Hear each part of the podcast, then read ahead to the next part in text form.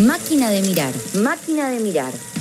Conversaciones sobre películas, series y todo eso que te permita justificar por qué postergás lo que deberías hacer. Máquina de mirar. Máquina de mirar.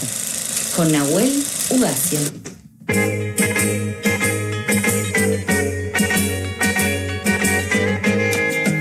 Nueve minutos pasan de las 3 de la tarde para quienes estén desprevenidos y escuchen la voz de Abuelo Valle digan son tres y media, no, son 3 y 9 de la tarde y le damos la bienvenida media hora casi adelantada a nuestro amigo Nahue Ugacio que vamos a entrar en un nuevo capítulo de Máquinas de Mirar. Nahue, ¿cómo andamos? ¿Cómo andan amigues? ¿Todo bien? Bien, ¿y vos? Todo bien, acá, medio despistado por la hora, pero todo bien. bueno, son de las cosas que pasan, suelen suceder. Claro. Acabo de mirar el sol y dije, no son las 3 y media. No, son las 3 y 9 eh, en todo el territorio nacional. Y estamos en un nuevo capítulo de Máquinas de Mirar. Así es. Estuve viendo, o sea, yo te cuento algo, lo A que te voy contando mi vida, porque casi es un espacio donde me analizo desde las series, pero voy viendo cosas y voy guardándolas en, en una agenda invisible que tengo para que cuando vos decidas que entra esa categoría, eh, las, las meto. Me gusta eso, me gusta eso. ¿Sí? Igualmente podríamos también de alguna forma como compartirlo eso y ver cómo, Bien, cómo podemos llegar hasta ahí. está bien, dale, eso lo podemos hacer. Pero bueno, primero entremos hoy. Entrémosle Primero- de lleno a, a- a las tres joyas, que ya lo anunciamos, las tres joyas del cine argentino, del cine, o tres joyas que se pueden encontrar en Cinear. Y después, si queda tiempo, yo te cuento a ver cómo podemos eh, enmarcar lo que vi. Dale, dale, hagamos eso, Dale. me gusta esta propuesta. Incluso, como bien dijiste, hoy, le- hoy les traigo tres, casi te diría dos y media. Después vamos a hablar bien por qué de eso. Bien. Y hiciste bien en, en decir más que nada joyas del cine en cine.ar, porque como bien saben, o quizás la gente no lo sabe, hay- no, no tiene por qué saberlo, pero Cinear es la plataforma eh, de, del Inca en la cual promueve eh, y distribuye el cine argentino Mm. o de coproducciones argentinas. Entonces quizás hay películas que no son 100% argentinas, pero están en Cinear porque justamente forman parte de la producción y demás. Mm. Por ejemplo, bueno, Cinear aparte es una plataforma por demás recomendable, más que nada, primero porque funciona muy bien, segundo porque tiene un gran y extenso catálogo, y tercero porque es gratis. Así que Eso es fundamental. Es como un, un- fundamental. un Netflix argento, hijo. es- exactamente, la verdad, y aparte no hay excusas porque se puede encontrar en casi todos los formatos, en la computadora, en el celu, en el Smart TV, Sí. están en todos lados, así que no hay mucha excusa como para no bajar y ver Cinear, porque aparte realmente las copias en general están, digamos, son las copias de cine, no son las copias que se encuentran en YouTube o en la Mm. televisión. O sea, son realmente copias que, que- que valen la pena ver y en muchos casos, como algo que vamos a hablar un poco más adelante, son copias restauradas, un poco también por, por estos eh, eh, programas que de, de restauración y, y de recuperación de películas de, del Inca, así que hay cosas para ver que, que- que tienen una, una gran calidad. Mm. Pero les traigo primero una, una novedad que es uno de los estrenos que Bien.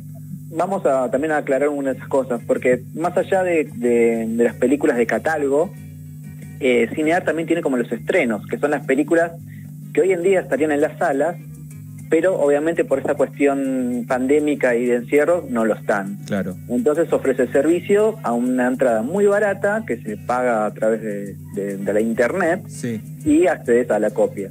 Y el otro día se estrenó una película que yo vi en el Festival de Mar del Plata, es una, una película uruguaya con coproducción argentina. Me pareció muy muy interesante un poco para arrancar con, con esta con esta columna, Mm. que es Al morir la matiné. Al morir la matiné. Me gusta el nombre. Es un lindo nombre, es una película de Maximiliano Contenti y básicamente si tenemos que encerrarla, porque es una película de género, o sea, es una película que está como puesta en un género, es el- ese género es el slasher. ¿Qué es el slasher? El slasher, exacto. ¿Qué, qué es el slasher? Seguramente habremos visto todos montones de slashers y quizás a veces no la distinguimos porque capaz que las ponemos como películas de terror. Ah, Pero el slasher es, es un subgénero justamente del cine de terror en la cual básicamente hay un psicópata con un cuchillo que persigue a adolescentes. bien, bien, sí. O sea, es, es claro. Ahora se viene a la mente un montón sea, de películas. ¿Scream es slasher? Scream es un slasher, Bien. exactamente. Es como una, es como una revisión del slasher, porque el slasher más que nada es una, son como que no sé si surgió, pero como que tuvo su época de oro en los 80. Bien, Halloween, por ejemplo. ok. Eh, Freddy, las películas de Freddy Krueger, Chucky, Chucky, exactamente. Eh, hay un montón de películas de, de, de Camper, de Carpenter, también está de, de la de Elm Street. y, pero pará, O sea, y si todo eso es slasher, ¿qué es terror entonces?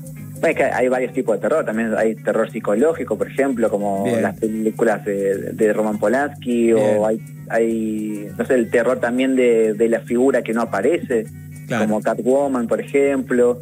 Hay, hay, hay realmente un, un, día, si quieren, podemos hablar. Yo no soy muy fan del cine de terror, eso es algo que también en un momento podríamos charlarlo. Yo tampoco. Pero de vez en cuando salen alguna joya, viste, que es distinguible y aparte que obviamente que es innegable que son obras de arte, no sé, por ejemplo El Exorcista, son, son películas que exceden incluso al, género. Claro, eso no es slasher, El Exorcista, claramente no. Exacto, el slasher, por ejemplo, es una gran película de terror que no es, no es, de, un slasher. Y, a la vez el slasher justamente como está tan metida en, el género, es como un poco medio, ya no te digo que de nicho, pero está como ella es una, herramienta casi de homenaje, porque es, es muy difícil pensar un slasher sin pensar en estas películas de los 80 y de los 90. Mm. Entonces, de alguna manera, Morir la Matiné cae en esta cuestión del homenaje al cine y a la cinefilia de, los años 90 y de los 80. La película básicamente estamos en un cine, en una sala de cine en Montevideo, en 1993, o sea, la película es de ahora, pero igualmente se sucede en ese año. Se ubica en ese momento, sí. Exactamente. Donde eh, en esta sala se proyecta una película de terror, justamente, que no sabemos cuál es, pero bueno, la cuestión es que recorremos un poco justamente a cada la, historia de cada uno de los espectadores de, la película.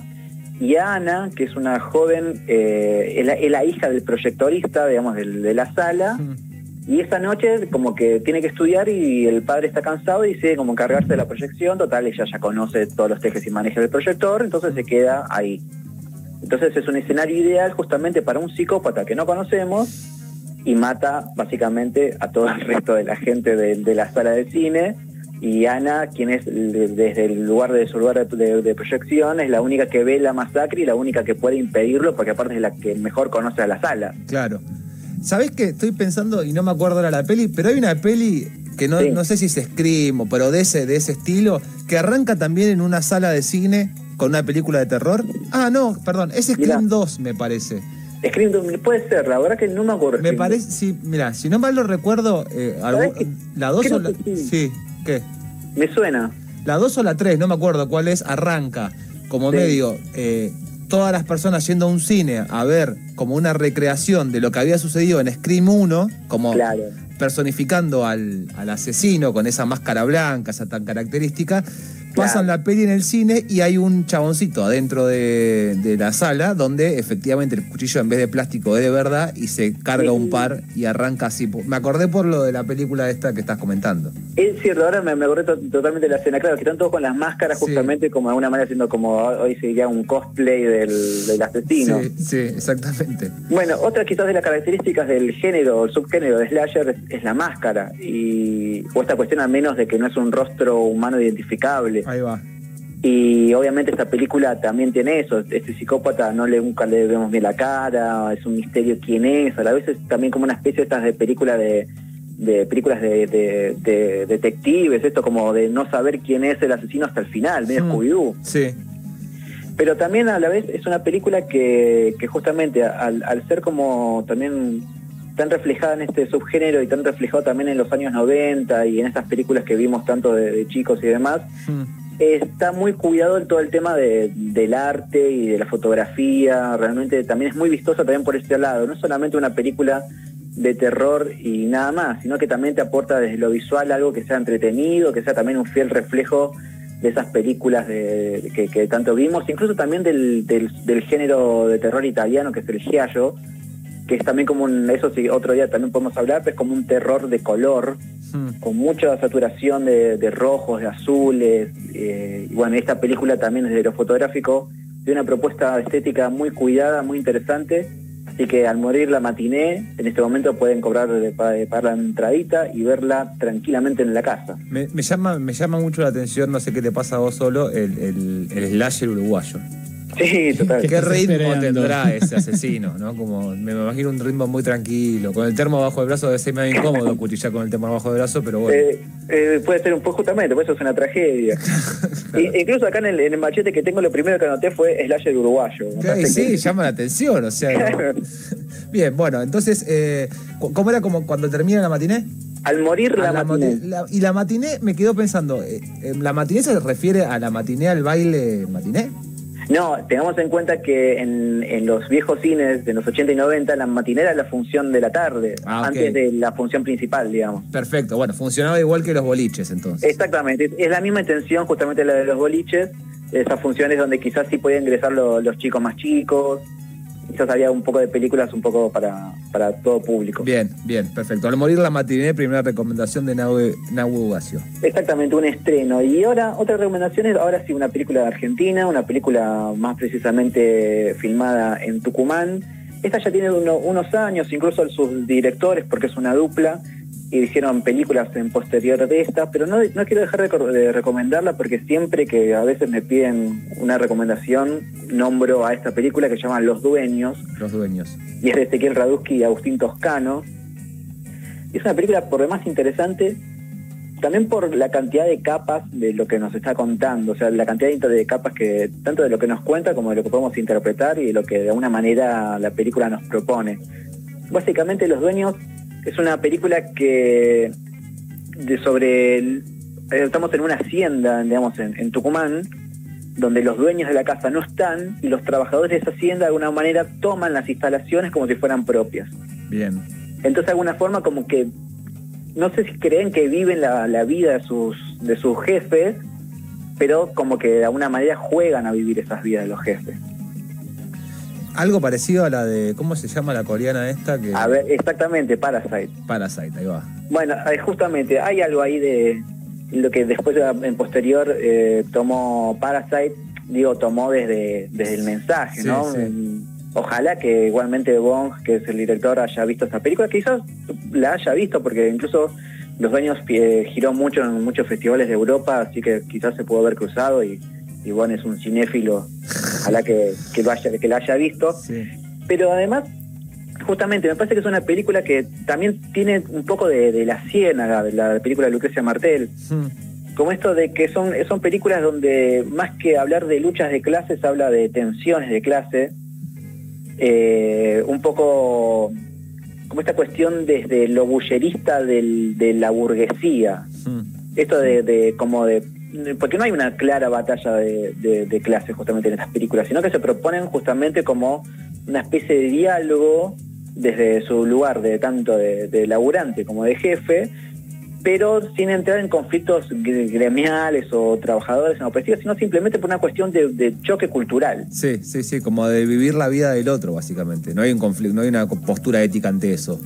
Eh, eh, exactamente, entonces eh, me parece también muy interesante esa cuestión porque de alguna forma como que encara este conflicto desde un lado mucho más hasta psicológico, por decirlo de alguna manera, incluso me parece que hay momentos para también para agarrar algunas referencias donde, de- no sé si vieron las películas de- del austríaco Ma- Michael Haneke, por ejemplo, no sé, No. Funny Games, Caché, eh, eh, o si no, el, el- La cinta blanca, por ejemplo No, no las vi.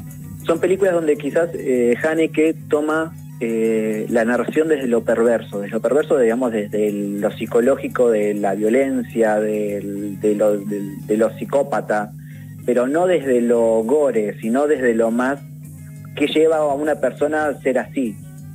Bien, Y me entiendo. parece que a veces eh, Ezequiel Radusky y Toscano toman un poco de esa, per- de esa perversidad de Haneke en lo que tiene que ver con esto de los abusos de poder, con lo sexual a partir de, digamos, justamente de, de- del, del poder de un jefe sobre su, su trabajador. Hmm. Porque en un momento en la película, una de las hijas de, de los estancieros aparece en, en esta casa y en un momento donde los dueños no tendrían que haber estado y, alguna, y empieza justamente a darse cuenta que estos trabajadores estaban tomando sus instalaciones. Y ahí es como cuando se crea como un choque, como medio que están haciendo los que están trabajando, viste, como que están ahí como, como que acá no pasó nada Sí, sí, entiendo. y es realmente una eh, una película muy por muy interesante a mí me parece que los dueños sin duda es una de las mejores películas nacionales de los últimos años y es muy recomendable Al morir la matiné fue la primera, Los Dueños fue la segunda, nos falta la tercera. Nos falta la tercera y recién les dije que les traía dos y, Y y, algo más Sí. porque le- hoy les tengo una propuesta diferente para la tercera es una película que me anoté para verla pero que yo no vi Bien. Está bueno, ¿no? Sí, está bueno. O sea, vamos a proponernos entre todos a ver si qué onda esta película. Y investigando por, por Cinear y también justamente de, la mano del Morir la Matiné, estaba buscando como otras películas de terror o de suspenso o algo por estilo que valga la pena, ¿viste? Sí. Y me conté una película que soy un gil acá, no noté el año, pero igualmente es una película de ser de los años 40, años 50, que se llama Si muero antes de despertar. Si muero antes de despertar, bien, lo había notado. Es de Carlos Hugo Christensen. Christensen es un, celebrado cineasta también argentino, hizo montones de películas, muchas de ellas policiales y otras también de películas de suspenso y eso. Y esta película primero me llamó la atención por el afiche, que es como así como muy dramático y demás, con el, primer plano de, un nene con cara de muy preocupado, con, este, con esta tipografía tan típica de los afiches de esos años. Sí. Eh, y básicamente es la película sobre un niño que descubre que hay un secuestrador eh, por el barrio y, él como que ve justamente quién sabe quién es este secuestrador, que en realidad es una persona que se mantenía anónima hasta que el, hasta que el niño es testigo de un secuestro. Pero el tema es que el niño tiene miedo y no cuenta esta, historia justamente a su padre, quien es, es el policía de este pueblo. Hmm. Entonces, a partir de ese momento, parece que el niño como que eh, pone en riesgo su propia vida porque es eh, de alguna manera acosado por este secuestrador que está como justamente aterrorizando a, este pequeño pueblo. Y, estuve buscando... Hola. Hola, hola. Muy interesantes. Hola. Sí, te escuchamos. Ah, perfecto, volví. No, les contaba que eh, también estuve un poco investigando a ver qué se dice esta película, a ver qué dicen cosas muy interesantes, como es una de las mejores películas de suspenso del cine argentino. Sí que incluso el protagonista es un niño, pero que realmente crea una actuación memorable. Eh, hay hasta hay escenas de violencia donde los con los chicos que son de vigor y ferocidad inigualados. Wow. No, tremendo, tremendo. Eh, dicen bueno que también que la fotografía, porque toma también algo de, del film noir, es, muy, muy, pero muy destacable. Y además una cosa, como decíamos antes, esta película cuenta con una copia restaurada, porque en un momento se habían perdido los, los negativos o las películas originales y las, las recuperaron y bueno, la rearmaron y la dejaron limpita, hermosa. Así que yo realmente tengo muchas ganas de ver si muero antes de despertar. No tengo el año, no me lo anoté, pero es de, sí, debe estar de los principios de los años 50.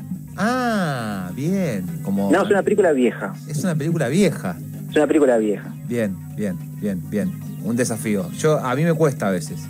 No, a mí, a mí, a mí, me encanta. Sí, aparte esta película dura muy poco, porque debe ser como lo que en Estados Unidos se dan las películas clase B. Dura, por lo que vi, una hora y minutos. Bien, bien. Así que es una película bastante cortina, se puede ver incluso cuando uno está haciendo algo. Si les cuesta el cine en blanco y negro y cine viejo, a veces está bueno arrancar con estas películas clase B porque de alguna forma también te, te, ayudan un poco y a la vez igual estas películas en general son una, son una obra, digamos, te enseñan claramente lo que son los guiones y el lenguaje cinematográfico. Son una gloria. Acá nos dice nuestra compañera Selena Sereno que está escuchando 1952 la peli. Perfecto. Así que le estuviste bastante bien. Entonces, repaso, para quienes recién se engancharon y se perdieron tres explicaciones de por qué Nahuel recomienda esto, no le vamos a pasar de vuelta a explicar por qué, lo pueden escuchar en la semana o más tarde buscando máquinas de mirar en Spotify o eso que falta y va a aparecer ahí todo el desarrollo de este espacio. Pero habló de Al morir la matiné, una peli uruguaya los Dueños y Si Muero Antes de Despertar. Las tres se pueden encontrar en Cinear, que es una plataforma de cine eh, que tiene que ver con la Argentina, o hecho acá, o producido por Argentina, o lo que sea. Es una plataforma muy similar a la de la N, pero gratuita y nacional. Exactamente, gente. lo que te iba a decir es, vi, me subí a la ola de Kate Winslet algo así. y vi Mayor of Easttown, ¿lo viste? No, ni idea. Bien, un policial, te lo recomiendo. Si te gustan los policiales, no sé, ¿a vos te gustan los policiales? Sí, me gustan, pero no, no lo vi. Bueno, se los recomiendo. Vi un policial, estuvo divertido. No, perdón, perdón, ¿esto es serie o es película? Serie, siete episodios. Ah, cortito. Cortito, cortito, cortito. Eh, te lo ves casi en un fin de semana si estás medio manija o si llueve un poquito. Este, está bien. He visto policiales mejores, pero está bien. Sobre todo que no tengo tanto acercamiento con esta actriz. Creo que la última película que vi me van a matar, pero. Dígalo. Es, Dígalo. sí, o la otra, la de Jim Carrey y ella, ¿cómo es? Eh, ah, Eterno Resplandor de una mente sin recuerdo. Que me enamoré de ella en esa película. espectacular. Bueno, y eh, volví a ver, eh, encontrarme acá, una, una serie que está bastante bien, una historia de, de un policial en un pueblito chico. Eso medio trillado, ¿viste? Pueblito chico, se conocen entre todos. Eh, aparece una adolescente muerta y asesinada en realidad. Y se empiezan a unir ese, ese asesinato con otros casos de desapariciones que habían pasado en el pueblo. Y bueno, ahí empieza la trama donde todos se conocen, todos son sospechosos y ella como la policía, la detective de la, de la ciudad, del pueblo. Eso por un lado. Eso, básicamente, básicamente es Twin Peaks. Sí, bueno, sí, como casi podríamos repasar que casi todos los últimos que vi yo, todos los policiales que vi yo, tienen que ver por un poco con eso. Así que sí. Pero igual por, eso funcionan, porque son, es una fórmula que funciona siempre. Claro, sí, como que estás acostumbrado a ver eso. Lo otro, y mi inglés no es muy perfecto, y ahí sabrán disculparme quienes digan, uy, mirá qué mal que lo dijo.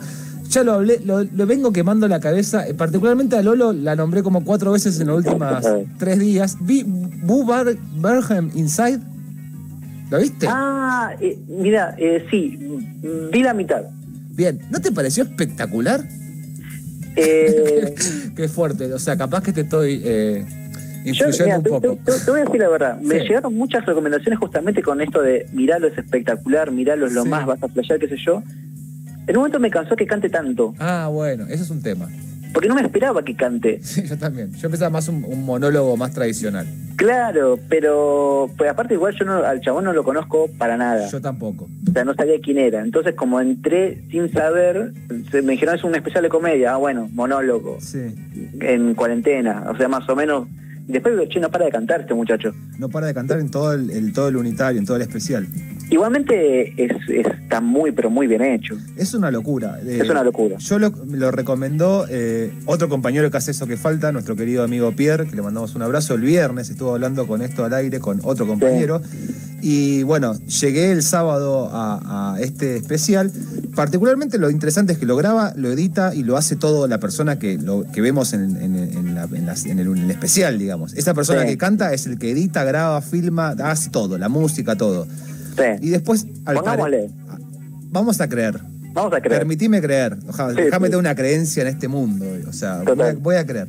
Y después lo otro interesante que yo no lo conocía, y ahí Pierre me estuvo contando un poco hace un ratito, es que es un como medio un estandapero, youtuber, no sé, como quieran llamarle, muy conocido, muy conocido en Estados Unidos particularmente, capaz que hay mucha gente que también lo conoce previamente de otras partes del mundo, que la pegó hace años que ah, viene haciendo esto y eh, cayó en un pozo depresivo muy grande que en cuatro años desapareció completamente de la faz de la Tierra.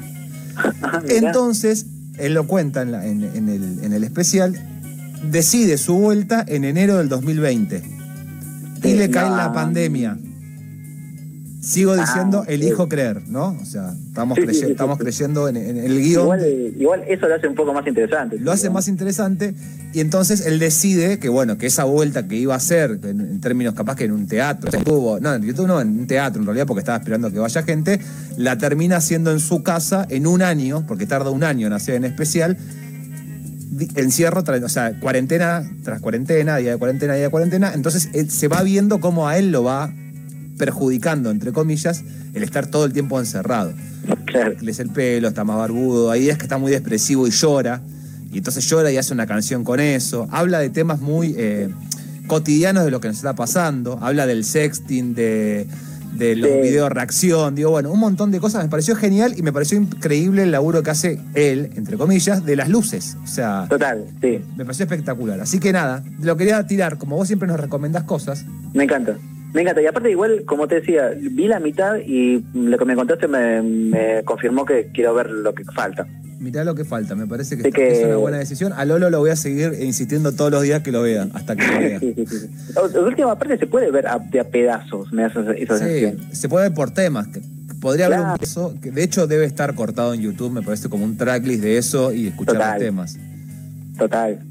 Nahue, te vamos a agradecer muchísimo. Eh, vamos a encontrarnos el martes que viene. Para quienes se perdieron o engancharon un poquito más tarde, porque Nahue salió antes, pueden encontrar en un ratito en las redes de eso que falta toda la columna para volver a escuchar. Y bueno, nos hablamos el martes que viene. Voy a tratar de hacer alguna de las tareas. Me quedo, me, llevo la uruguaya con el cuchillo y el mate.